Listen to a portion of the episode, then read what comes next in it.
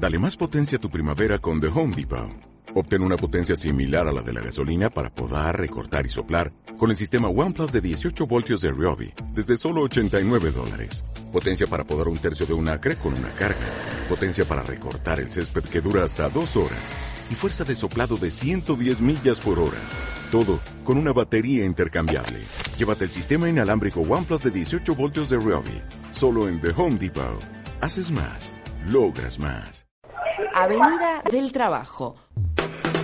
Bueno, arrancamos nomás el programa del día de hoy que por lo que veo está súper cargado. Bueno, 17 de noviembre de 9 a 4 de la tarde se va a estar realizando el segundo Congreso de Trabajadoras que se denomina Paremos ya el ajuste de Macri. Unidad, organización y lucha.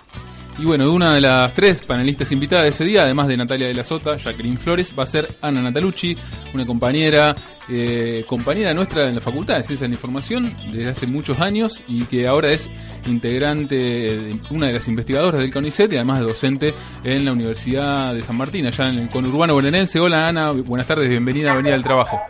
Hola, buenas tardes, ¿cómo están? ¿Cómo estás? ¿Bien? Bien, bien, ¿ustedes? Bien, bien. Un- acá en Carolina te saludamos. Un gusto escuchar tu voz después de tanto tiempo. Bueno, gracias. ¿Me Bueno. escuchan bien ustedes? Sí, sí, te escuchamos bien, te Ah, escuchamos bien. Che, bueno, contanos un poco de, de qué se va a tratar esta visita tuya el próximo 17 de noviembre aquí a Córdoba para participar de este segundo Congreso de Trabajadoras. Sí, mira, es un, con- es un, un congreso que organiza la Federación Gráfica, eh, en particular el Sindicato de Córdoba y de la regional CGT, o la CGT Regional Córdoba. El 24 va a haber un encuentro en Huerta Grande, el tercer encuentro de mujeres sindicalistas de la corriente sindical donde participan algunos de los gremios de la CGT Regional Córdoba. Y este es un encuentro anticipatorio a ese y un poco una discusión que tiene que ver con dos puntos me parece a mí.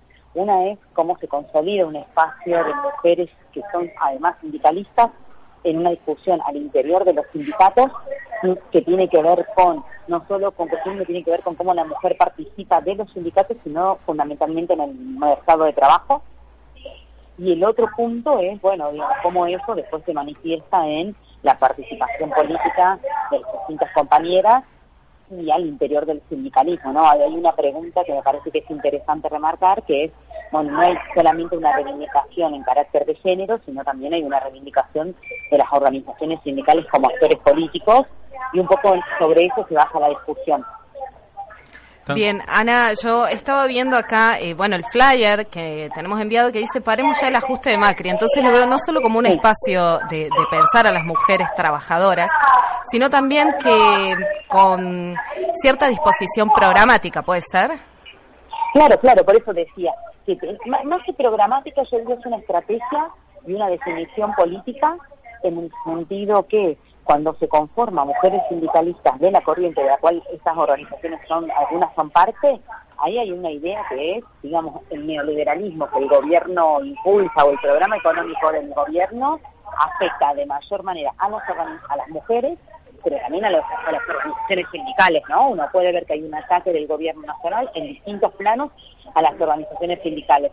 Y me parece que ahí mm, eh, eh, las mujeres sindicalistas en general lo que están intentando hacer es no escindir su carácter de género de la lucha sindical, pero al mismo tiempo marcar cómo los sindicatos son un actor clave en la lucha contra la política económica. No es solo un problema de cuestión sectorial, de una cuestión de apertura de paritaria, sino también de cómo los sindicatos discuten un proyecto de poder. En ese sentido, sí diría que hay algo más de orden programático, como decís. Ana, otra otra pregunta era, aquí en Córdoba se ve una experiencia muy interesante de la intersi- inter- Intersindical de Mujeres de Córdoba, en donde Sí. confluyen mujeres sindicalistas de distintos sindicatos y también de distintas centrales, digamos, en- una especie Sí. de unidad de hecho en la lucha, digamos, ¿no? Eh, eh, a partir de tu experiencia de haber recorrido algunos lugares del país, las investigaciones que vos venís haciendo, ¿hay otra experiencia similar? En realidad sí, Eh, acá en Buenos Aires, en lo que es el articulado del... Porque mujeres sindicalistas significa dos cosas. Una es, son las mujeres que tienen actividad sindical en su propio sindicato. Pero además la Corriente Federal de Trabajadores tiene una organización que se llama Mujeres Sindicalistas. Mujeres, eh, del espacio, acá no se llama intersindical, pero sí hay un espacio donde participan todas las centrales sindicales y donde participa, por ejemplo, la CPEP y la CNCT.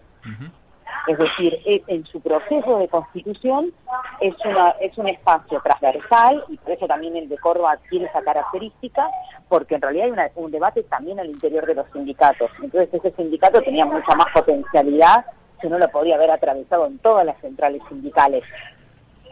No, no, no es un problema de CGT o, o de CTA o de Exactamente. CP o de CNCP, sino que hay una problemática acerca de cómo las mujeres ocupan determinados puestos de, de conducción o de decisión. Y en ese punto hay como una idea de transversalidad. Me parece que un poco tiene que ver con, con esta estrategia al interior de los sindicatos y también con una percepción. Porque todos estos espacios de mujeres sindicalistas se constituyen después del paro de mujeres de, de octubre de 2016, donde la consigna era un poco confrontativa con la CGT, ¿no? Esto que es, mientras las mujeres hacían paro, la CGT tomaba el té.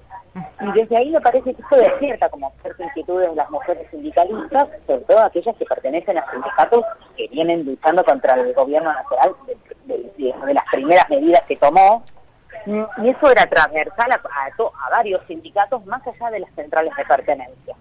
¿no? Vi- Vieron que, como en los últimos años, sobre todo desde, la función de Macri, pero sobre todo desde la reunificación de la CCP en agosto de 2016, hay todo un proceso de realineamiento de los nucleamientos sindicales.